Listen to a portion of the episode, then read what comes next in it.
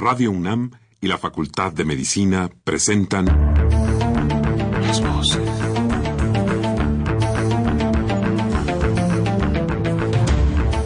Voces. Las voces. Las voces. Voces. Las Voces de la Salud.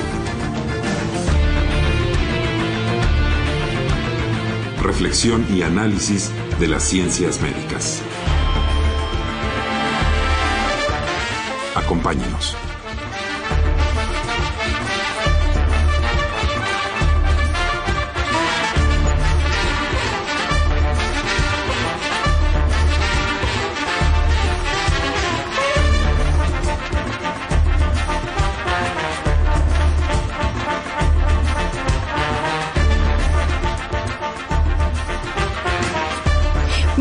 Buenas tardes, mis queridos amigos.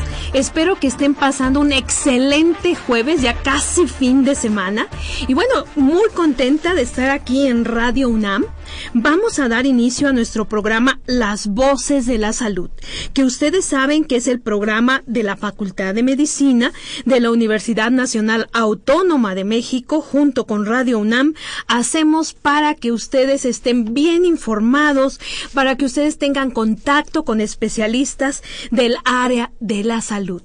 Yo soy la doctora Guadalupe Ponciano Rodríguez y el día de hoy vamos a tener un tema muy interesante, pero les voy a poner primero una pequeña, eh, una, un- una pequeña pregunta, a ver si ustedes saben, a ver si ustedes, mis queridos amigos, adivinan de qué tema vamos a hablar el día de hoy.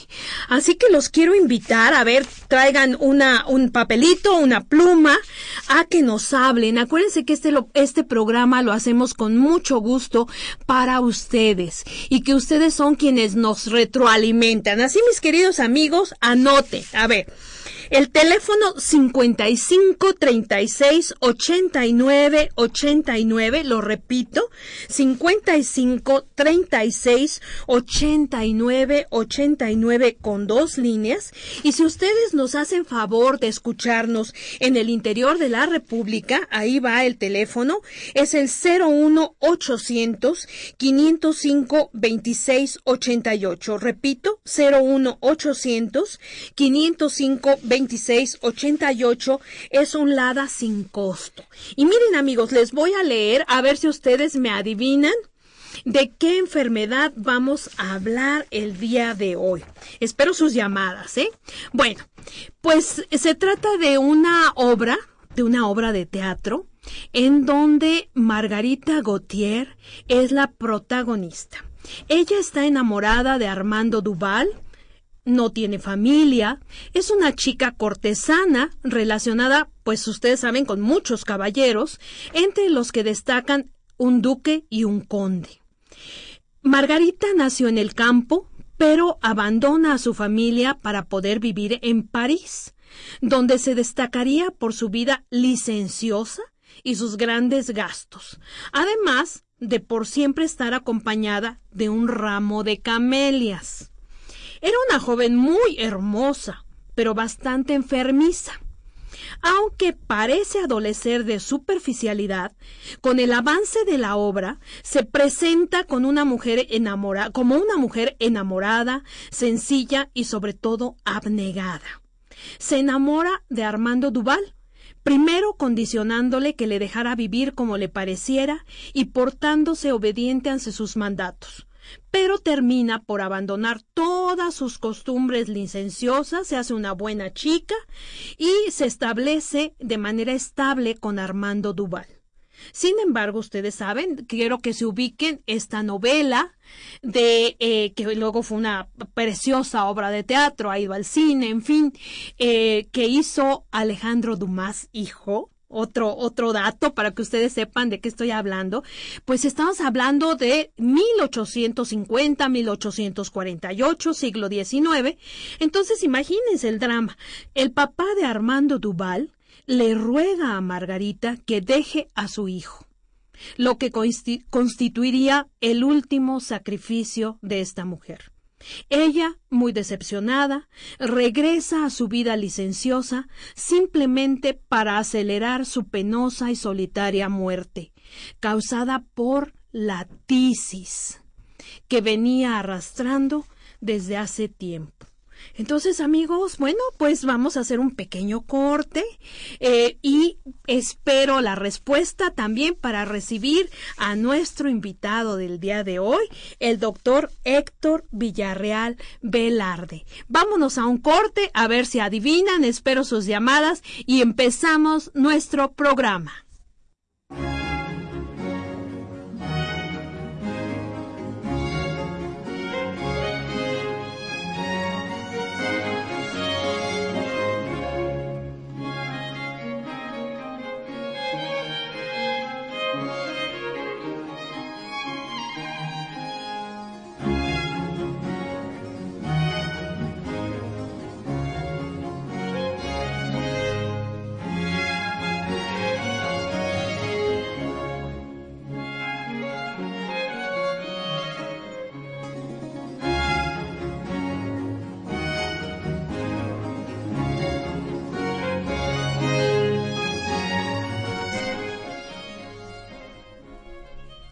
Queridos amigos, estamos regresando con este su programa, Las Voces de la Salud. A ver, ¿adivinaron o no adivinaron? ¿De qué enfermedad estamos hablando? Pues nada más y nada menos que de la tuberculosis.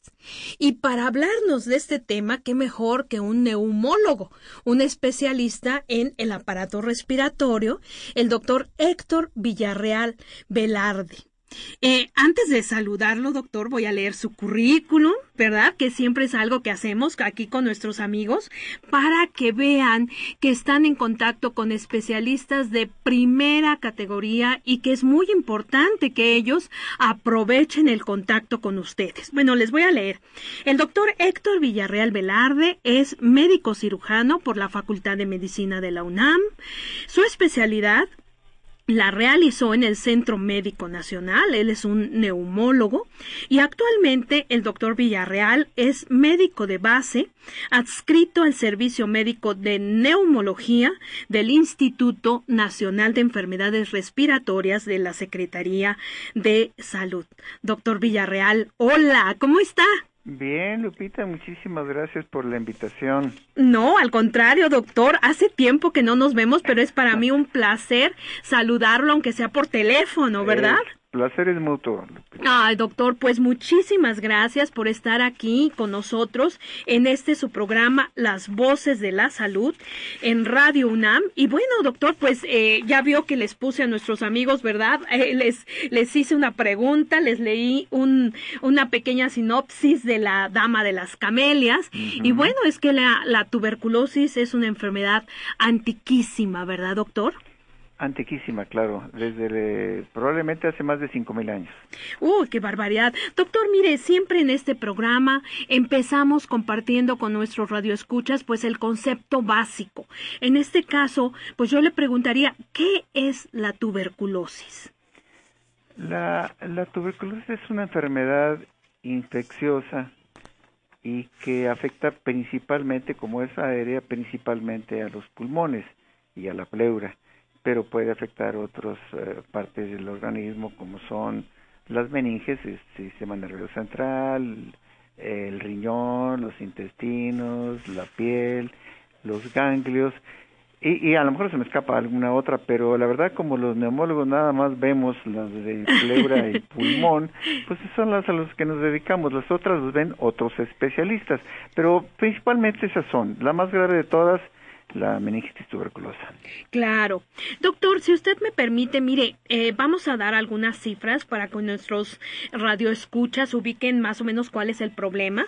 Son cifras de la Organización Mundial de la Salud a propósito de que este 24 de marzo que viene es el Día Internacional de la Tuberculosis. Mire, entonces nos dice la Organización Mundial de la Salud que la tuberculosis es actualmente la segunda causa mundial de mortalidad después del SIDA causada por un agente infeccioso. En 2013, doctor, tuvimos 9 millones de personas que enfermaron desafortunadamente de tuberculosis y un millón y medio murieron por esta enfermedad. Más del 95% de las muertes por tuberculosis ocurrieron en países de ingresos bajos y medianos y esta enfermedad es una de las cinco causas principales de muerte en las mujeres entre los 15 y los 44 años. También en 2013 se tiene un dato interesante. Fíjese, doctor, que 550 mil niños enfermaron de tuberculosis y 80 mil niños cero negativos murieron de esta enfermedad. Eh, Evidentemente, aquí también hay un dato muy interesante eh, en lo que nos dice que las personas infectadas por el virus de la inmunodeficiencia humana son la eh, uno de los grupos principales de riesgo es eh, la, y la tuberculosis es la causa principal de muerte en estas personas y además causa, fíjese nada más, una cuarta parte de las de las defunciones en este grupo. Otro problema del que más adelante platicaremos, doctor, que se me hace muy interesante, es la multiresistencia del bacilo de la tuberculosis a los antibióticos. Fíjese, se calcula que en 2013 casi medio millón de personas desarrollaron tuberculosis multiresistente a nivel mundial. Ahora, también hay cosas que debemos de ver como logros, como grandes logros, porque aquí nos dice la OMS que la tasa de mortalidad por tuberculosis disminuyó casi 45% entre 1990 y 2013. Y además se calcula que en el periodo que va del año 2000 al 2013 se salvaron 37 millones de vidas mediante el diagnóstico y el tratamiento adecuado de esta enfermedad. ¿Qué le parecen estas cifras, doctor? Pues uh, impresionantes. La verdad es que es un problema de salud pública que eh, la OMS está bueno, hay un programa que se llama Alto a la Tuberculosis de la OMS, que está muy eh, preocupada y muy interesada en que se modifiquen eh, pues esto, estas cifras que, que tú has mencionado, que usted ha mencionado, doctora. Ah, pues sí, doctor, doctor, y dígame una cosa, ¿qué es lo que ocurre? Estas cifras, bueno, evidentemente son a nivel mundial, pero ¿qué es lo que está ocurriendo con la tuberculosis en nuestro país, doctor? Eh, nosotros no tenemos un problema tan serio, tenemos un problema serio por supuesto, pero no tan serio como otros países. Nosotros tenemos una tasa de eh, 17 casos por 100.000 habitantes. Eh, por supuesto que hay países que tienen dos, pero hay países que tienen 50. Entonces nosotros estamos a la mitad. Está, hay un programa, un programa nacional de lucha contra la tuberculosis, que está inmersa en el diagnóstico oportuno, la prevención, el tratamiento de esta enfermedad. Y yo creo que vamos, vamos, eh, vamos bien, no vamos tan bien como quisiéramos, pero vamos bien. ¿Y, cuántos casos nuevos hay de tuberculosis al año en México? Aproximadamente 13 mil. Aproximadamente. Estamos hablando, sí, un poquito menos. Eh, eh, estamos hablando de casi mil al mes en un país de más de 100 millones de habitantes, pues todavía es un número que no quisiéramos que fuera tan alto. Claro. Fíjese, doctor, yo encontré aquí un dato de, por lo que usted me está diciendo, de aproximadamente eh, una incidencia de 17 casos por cada 100 mil habitantes, que hay algunos lugares, como el caso muy particular de Guerrero, en el cual la tasa es de casi 35 casos por 100 mil habitantes. Entonces, pues lo que usted dice, eh, creo que como país vamos bien, pero hay todavía algunos lugares, ¿verdad?, en donde definitivamente, pues, pues eh, la, tuberculosis sigue siendo un problema de salud eh, pública muy importante. Ah. Pues, pues sí.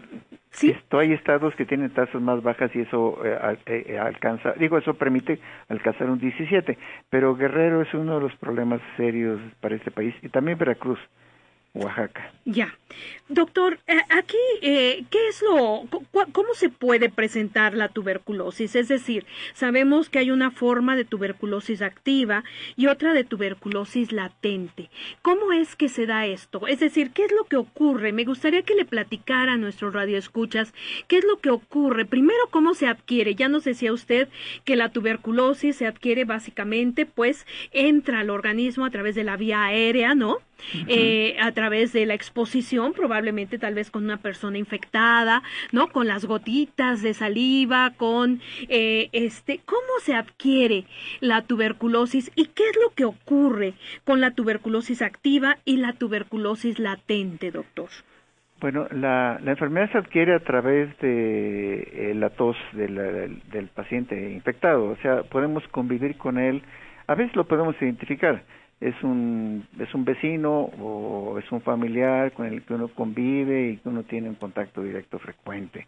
Pero en ocasiones puede adquirirse en el metro, o puede adquirirse en la iglesia, en el cine. No nos asuste, doctor, a ver cómo es eso. La, verdad, la verdad no quisiera asustarlos, pero se puede adquirir. Lo que pasa es que tenemos defensas y las defensas nos permiten neutralizar a esos microorganismos y vamos a dejarlos eh, eh, en una forma latente eh, después de una preinfección. ¿A qué es la preinfección? Es la infección que se adquiere por primera vez. La mayor parte de los seres humanos podemos curar o salir adelante de esa prima infección y dejar algunos vacilos no muertos pero sí medios dormidos ahí ese es lo que se llama eh, tuberculosis latente eh, la gente no se enferma, pero tiene la presencia del bacilo en el organismo. La tuberculosis activa es cuando el, individuo desarrolla la enfermedad.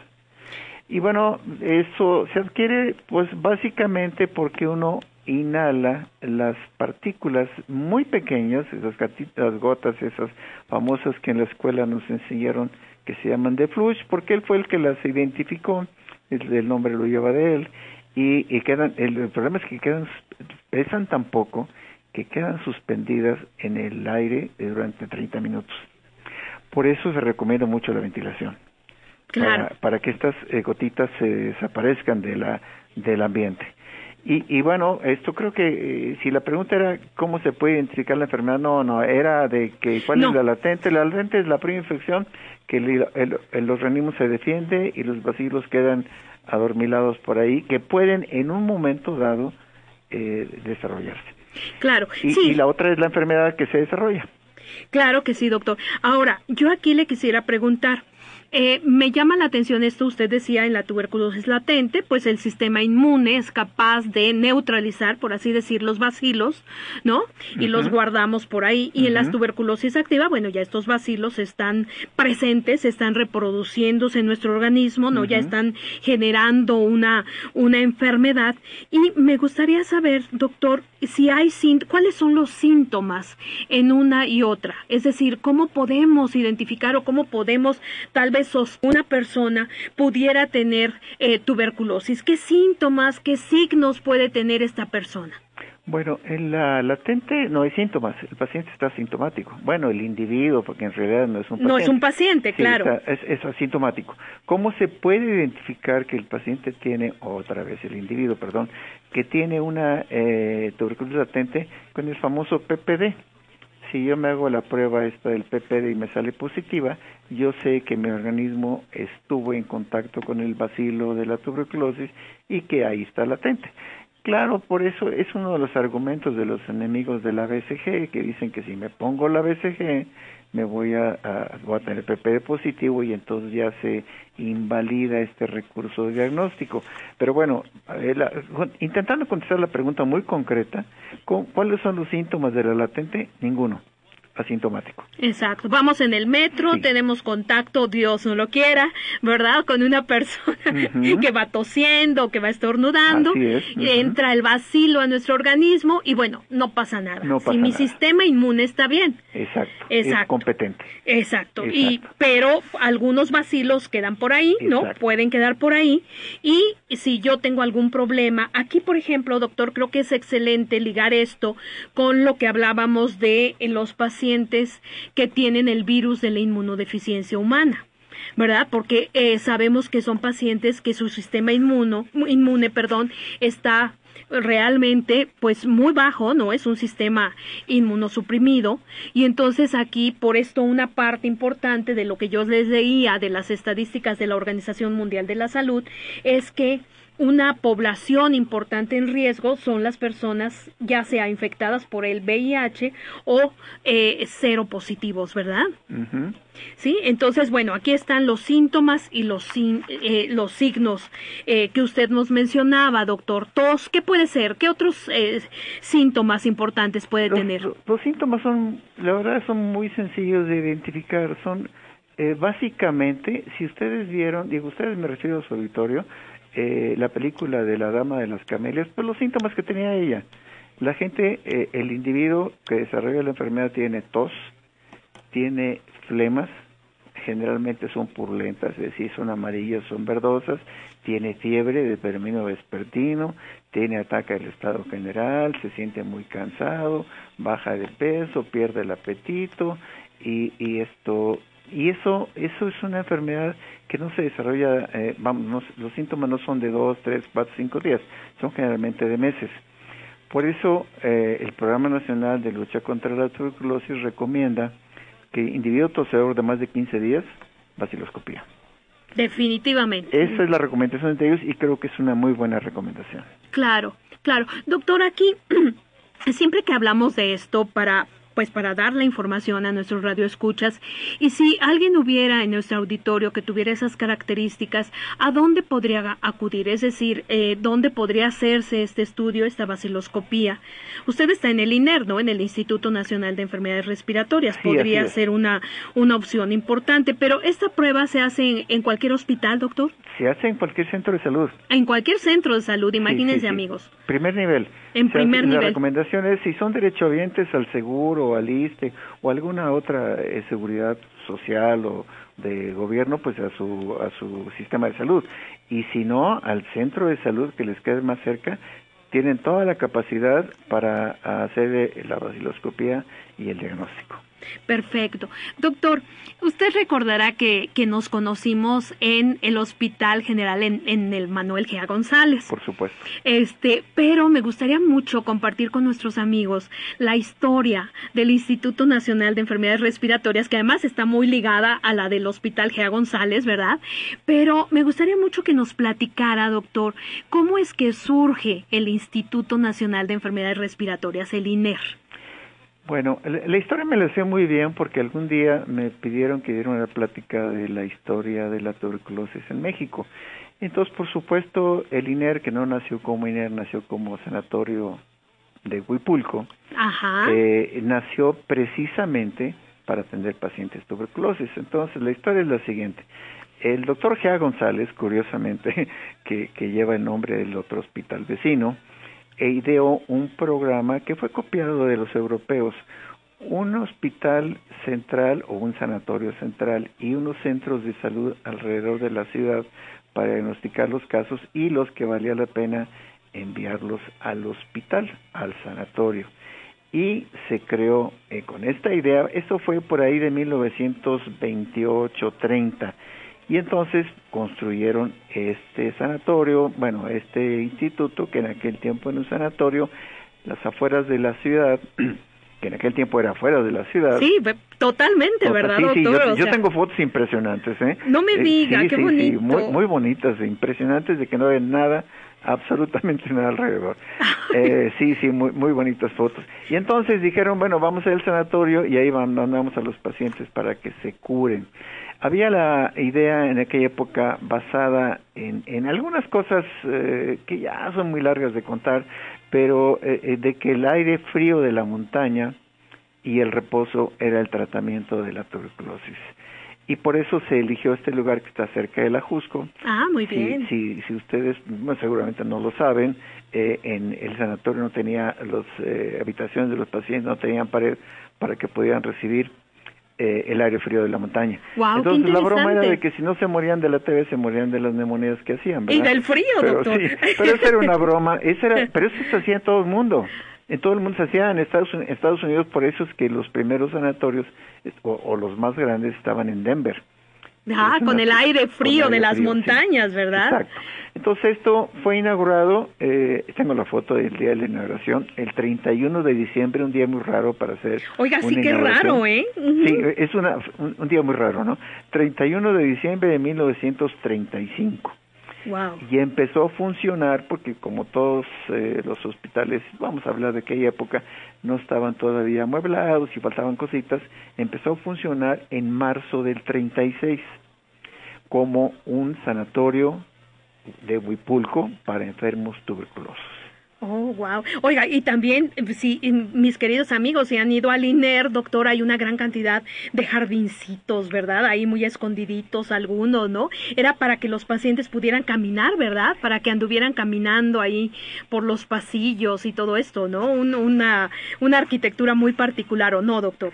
Sí, es la arquitectura de la época de los hospitales franceses. Es una muy parecida al Hospital General de México, que ese es un poquito más antiguo, 1905. Pero si ustedes ven la arquitectura es muy semejante. Hospitales horizontales con espacios muy grandes de, jardines. Y esto, y sí, el promedio de el promedio de estancia de los pacientes, vamos a hablar de 1970, era de seis meses. Oh, wow. Ok, y entonces ahí, bueno, vivían una buena Vivían. parte, ¿no? Sí. Literalmente vivían. Ajá, y luego, ¿qué pasa con el, con el instituto, bueno, con el sanatorio primero, doctor? ¿Qué, qué es lo que ocurre? Bueno, e- era la época en que el tratamiento de la tuberculosis era, había dos opciones, el repugía. No Eh, había antibióticos todavía. No, no había antibióticos para la tuberculosis. Entonces eh, empezaron, el primero eh, seguramente fue, bueno, no seguramente, eh, la estreptomicina, 1944. Sí, sí, sí, la, la estreptomicina. Después el exacto. PAS, 1950, después el etamutol un poco después, y por medio de estancia eh, em, cambió de, de perdón, la, la tasa de curación andaba alrededor del 50%, los pacientes no toleraron mucho el tratamiento porque incluía piquetes durante durante intramuscular durante seis meses, Uy, pues ya mucha gente No, suena terrible, doctor. Sí, se desanimaba. Pero por ahí, no, no por ahí. En 1970, un neumólogo inglés, Wallace Fox, demostró que a los pacientes les iba igual internados que ambulatorios, con la rifampicina. Y la rifampicina le cambió la cara a la neumología, porque la neumología en aquella época era, era quirúrgica. totalmente. Totalmente.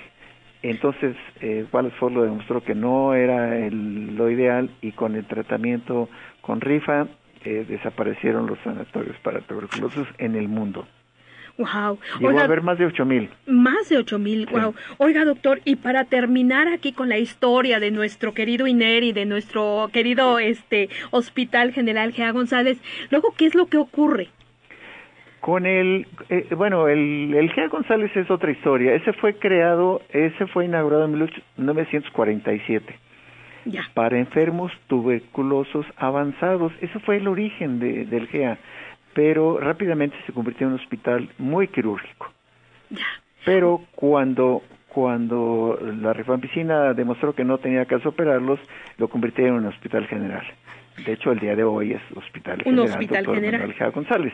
Ahora, ¿qué pasó con el INER? Con el INER lo que pasó es que, gracias a la visión de algunos eh, gentes muy distinguidas como Horacio Rubio Monteverde, eh, convirtieron esto en un instituto.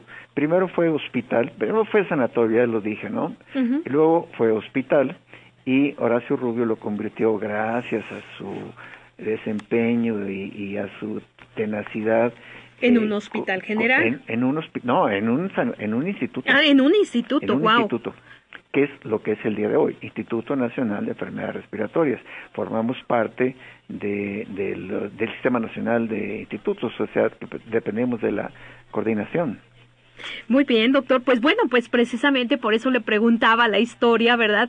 Tan interesante de estos dos hospitales que, como usted dice, en aquel momento estaban totalmente en las afueras de la ciudad y porque, bueno, en ese momento el tratamiento, pues no había otra opción, como usted usted dice, más que el reposo, el aire frío, ¿no? ¿Y la cirugía? Y la cirugía. Pero, mire, doctor, ¿qué le parece? Llegamos al momento en que tenemos que hacer una breve pausa en nuestro programa. ¿Y, y qué le parece si hacemos esta pausa y regresamos ahora con, por ejemplo, esta parte del tratamiento. Yo creo que es muy importante ahora qué tratamientos tenemos actualmente para la tuberculosis, pero antes de irnos, no quiero dejar de mencionar a quienes contestaron adecuadamente. ¿Se acuerda que leímos una parte de, bueno, dimos una sinopsis de la, de la Dama de las Camelias? y, y mire, me adivinaron, perfecto. Me adivinó la maestra Margarita Contreras, muy bien, Margarita.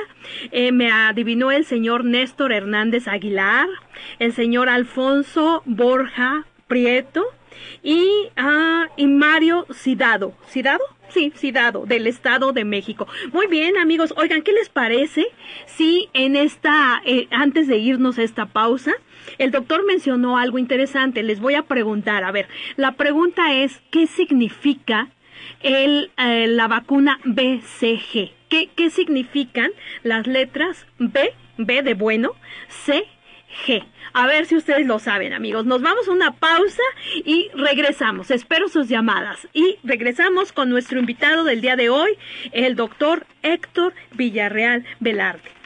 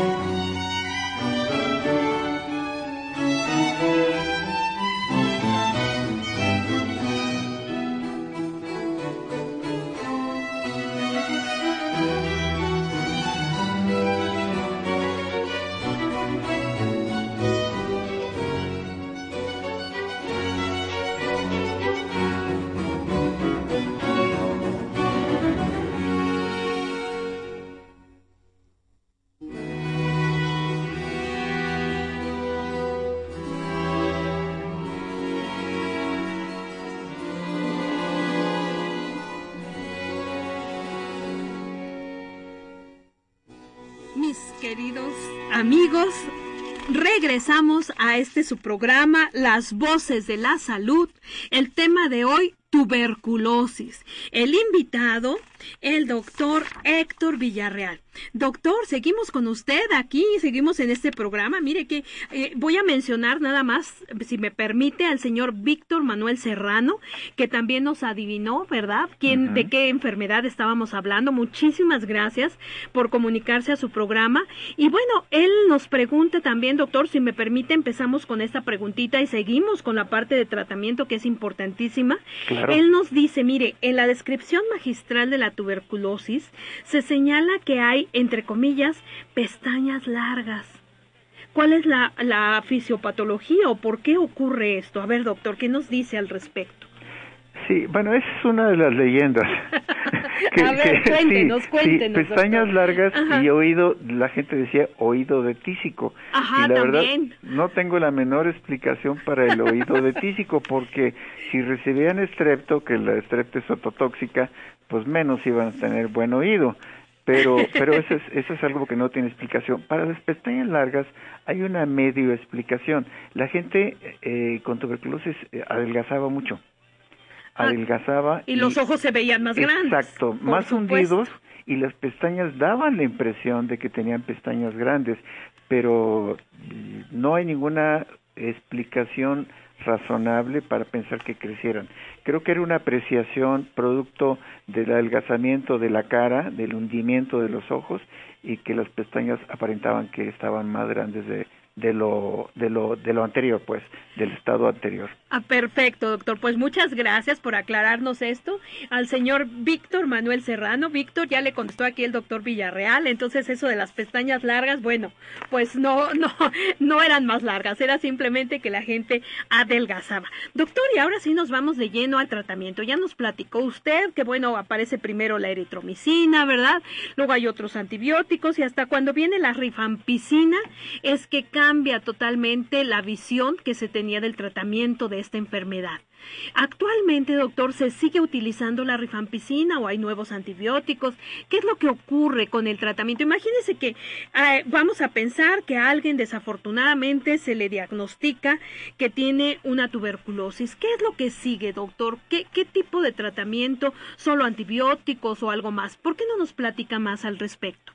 Sí, la, la norma oficial mexicana esto eh, dice, pues, dicta que el tratamiento debe ser el comprimido único, que se utiliza en muchos países del mundo. Esto, el comprimido se implementó por ahí del 80 y gracias al doctor Carlos R. Pacheco, que fue el impulsor de este esta modificación al tratamiento de cáncer, las inyecciones y los chochos sueltos y todas esas cosas de las que de las que hemos platicado muy poco, pero hemos platicado.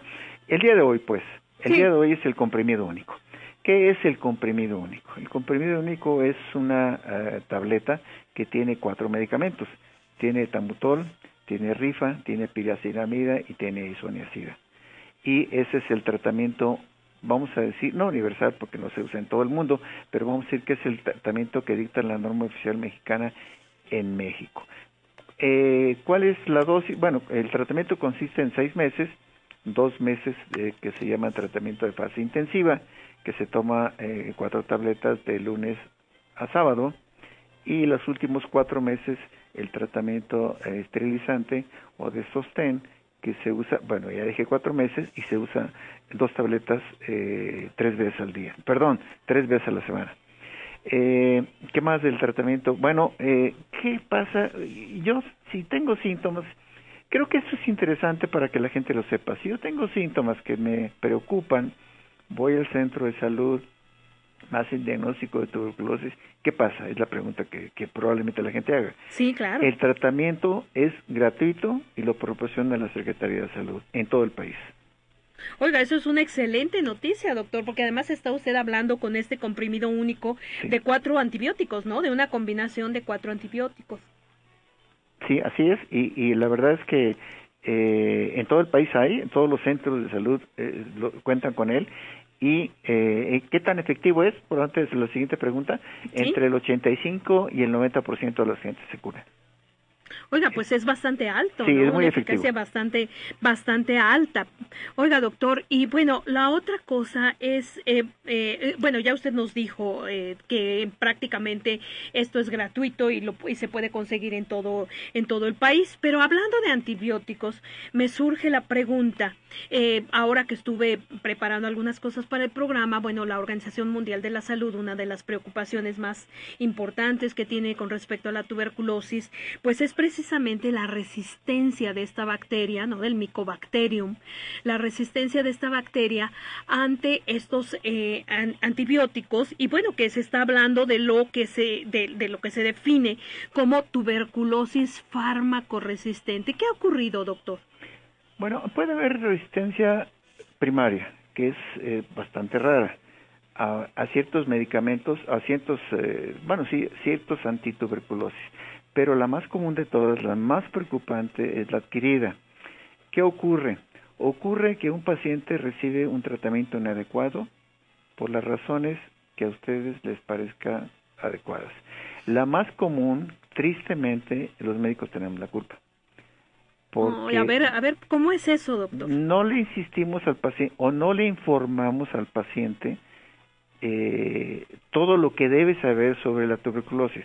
Le voy a poner un ejemplo muy sencillo. Yo le digo al paciente, este tienes tuberculosis, tienes que tomarte tal tratamiento y esto y nada más. El paciente se siente mejor. El paciente se siente bien a los 15 días al mes y abandona el tratamiento. Clásico, ¿verdad, doctor? Sí, que ya, clásico. ya se olvida el Sí, tratamiento. ya me siento bien, ya me curé. Ahora, ¿de quién es la culpa? De los dos, probablemente más del médico porque es el responsable de informarle al paciente. Y el paciente que lo abandona. Pero también el paciente lo abandona por otras cosas, porque no me gustó, porque a pesar de que sabe, a pesar de que el médico le informó. Y bueno, entonces eh, cuando el paciente recibe un tratamiento durante un tiempo insuficiente, las bacterias o los eh, bacilos, perdón, se acostumbraron al medicamento. Entonces recae y cuando recae ya el tratamiento no es tan efectivo como la primera vez. claro, Ese es el mecanismo por el que los, los, las micobacterias se vuelven resistentes, por tratamientos inadecuados.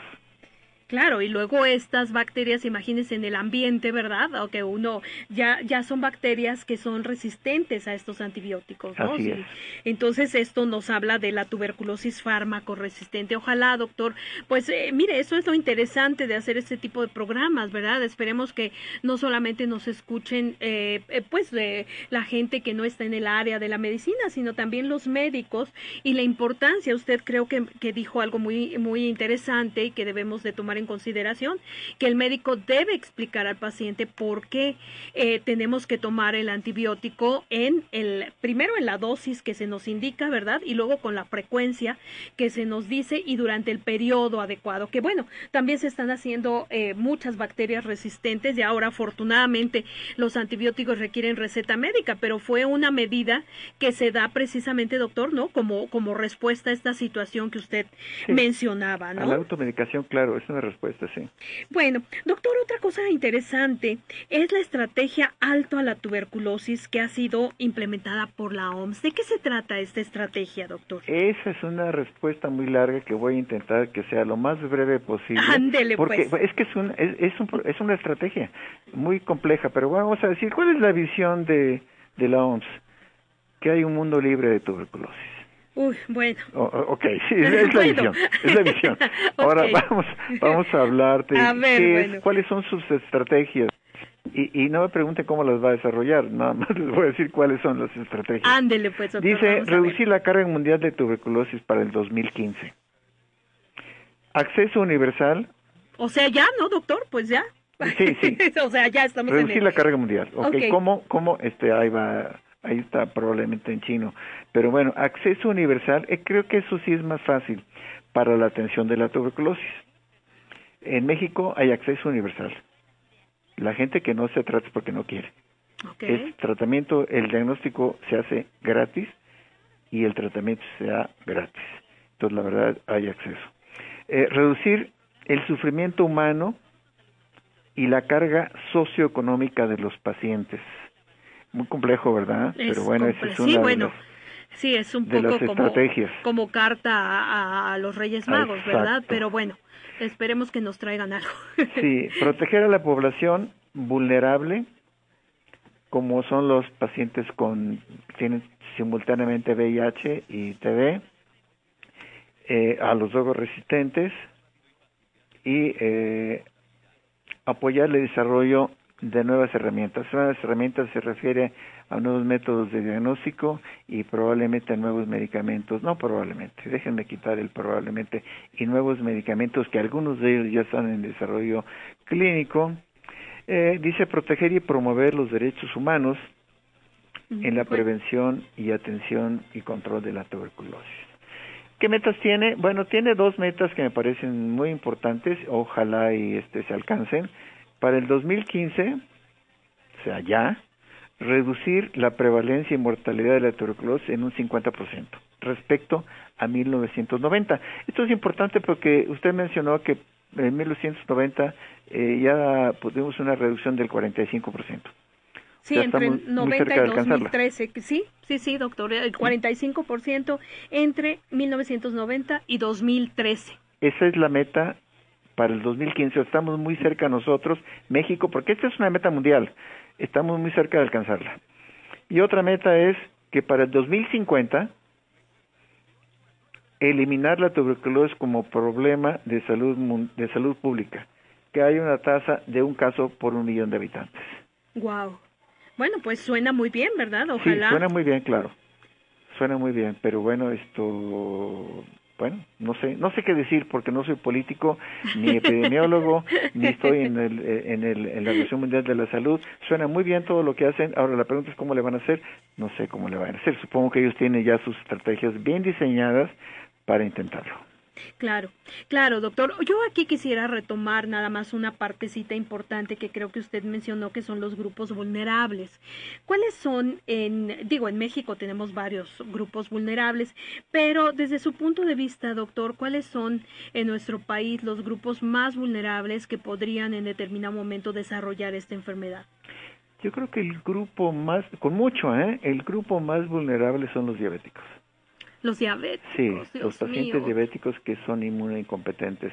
Entonces, uh, los vemos mucho en, aquí en el instituto y, y, esto es el grupo que eh, predomina.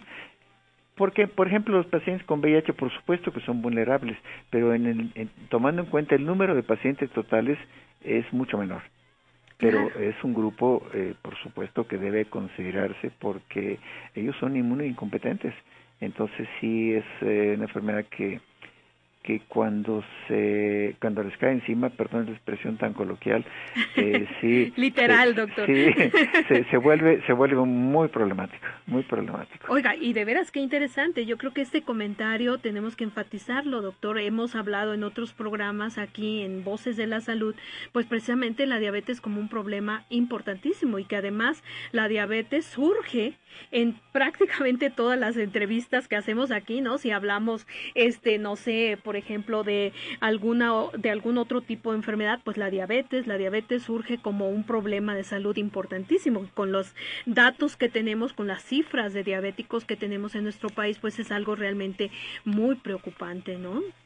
Sí, pues yo no sé si ande mal o bien, porque el otro día leí creo que había nueve millones de diabéticos en México.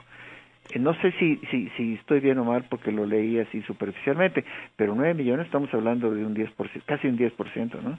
Claro. No, no, no un 10, pues un poquito abajo del 10. Un poquito abajo del 10, pero además por todas las características de la enfermedad, ¿no? Totalmente crónico, degenerativa, que tiene una gran cantidad de alteraciones ya el paciente diabético por la misma enfermedad, pero además se asocia con otras enfermedades, ¿no?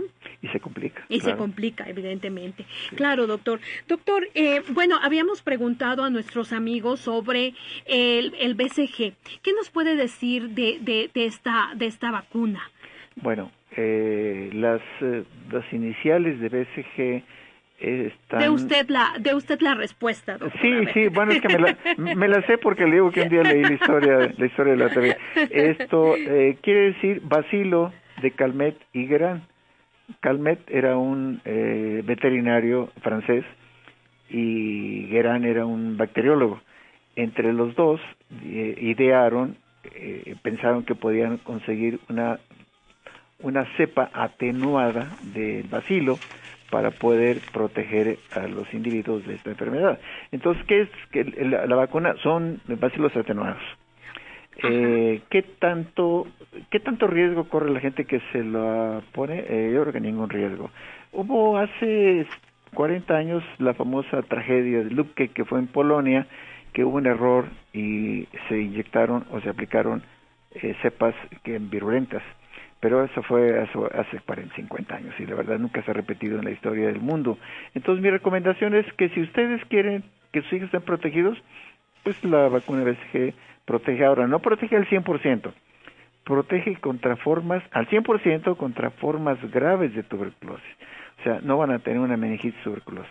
Perfecto. Y contra la otra sí protege, pero no al 100%. Pero, bueno, en general es recomendable. Claro, su recomendación como neumólogo sería que sí, la vacuna es importante, la vamos a seguir utilizando. Doctor, pues fíjese que el tiempo se nos fue de verdad muy rápido. A mí me gustaría que nos hiciera una reflexión final alrededor de esta enfermedad tan interesante de la que hemos hablado el día de hoy. ¿Qué nos dice usted como neumólogo? Una reflexión final de 30 segundos, bueno, de 40 No, doctor, segundos. no tanto, no soy tan mala. Todavía tenemos un poquito más. Bueno, eh, yo diría que la tuberculosis es una enfermedad milenaria. Se ha descubierto en el, el DNA de la micobacteria en momias en Egipto de una antigüedad de 5.000 años y en momias en Perú de mínimo 2.500 años. Entonces, ¿desde cuándo hay esta enfermedad? Desde, desde la humanidad, lo acompaña. ¿Por qué no se ha erradicado? No se ha erradicado porque el tratamiento no es de tres días, es de seis meses el día de hoy. Y no todos los casos se detectan oportunamente. Entonces, mi reflexión sería, es una enfermedad infecciosa, curable, diagnosticable relativamente fácil. Entonces, eh, yo creo que lo que tenemos que hacer conciencia es que cuando la gente tiene sintomatología que se haga sospechar, debe acudir a un servicio médico. El que ustedes prefieran, y les insisto en que si no tienen seguridad social eh, o de ese tipo, el centro de salud son más que suficientemente capacitados para hacer el diagnóstico para el tratamiento. Eh, el, la, otra recomendación es no lo abandonen. Eh, si lo abandonan, les va a ir mal, porque van a recaer y van a hacer resistencia. Si lo siguen, les va a ir muy bien. También otra recomendación o reflexión sería los grupos de inmunocomprometidos como los diabéticos, con los, los VIH, tienen que tener más atención y más cuidado para eh, prevenir que esta enfermedad se vaya a desarrollar. Y bueno, pues se, se, supone que es una enfermedad, se supone que es una enfermedad de pobres, porque el hacinamiento, la promiscuidad y la pobreza, pero entre otras de los entretenimientos que tuve, eh, me puse a revisar que personajes eh, distinguidos en el mundo han muerto por tuberculosis. Bueno, se sorprenderían de saber que han muerto artistas de cine, han muerto pintores, han muerto músicos, músicos famosos, han muerto presidentes de, un presidente de Estados Unidos murió de tuberculosis, una esposa de un presidente de Estados Unidos murió de tuberculosis, eh, reyes han muerto por tuberculosis, entonces nadie está exento de enfermarse simplemente que se le cargan, bueno, como dicen las pulgas a los perros más flacos. Entonces probablemente la gente dice, no, es que los pobres sí se enferman más. Sí, no, la alimentación, la desnutrición, doctor, todo eso. Sí, probablemente sí. Lo único que quiero decirles es que el ser ricos no los inmuniza.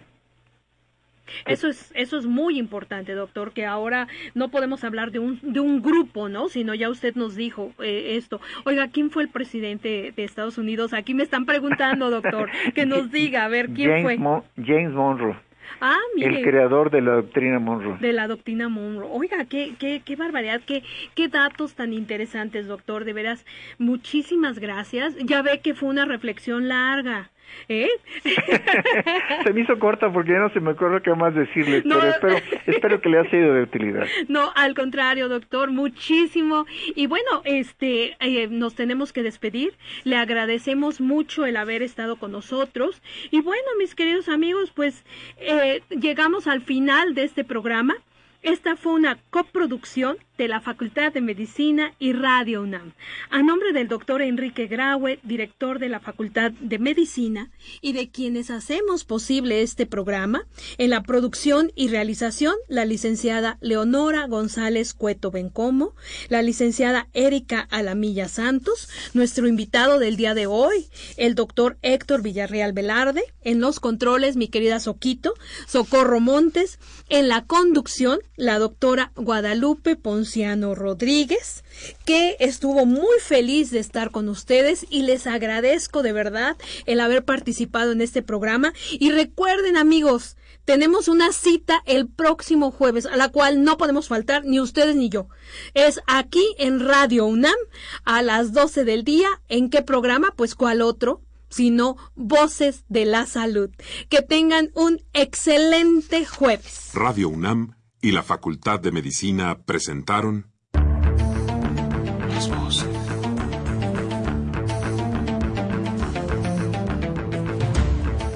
Voces. Las voces. Las voces. Voces. Las voces de la salud. Reflexión y análisis de las ciencias médicas.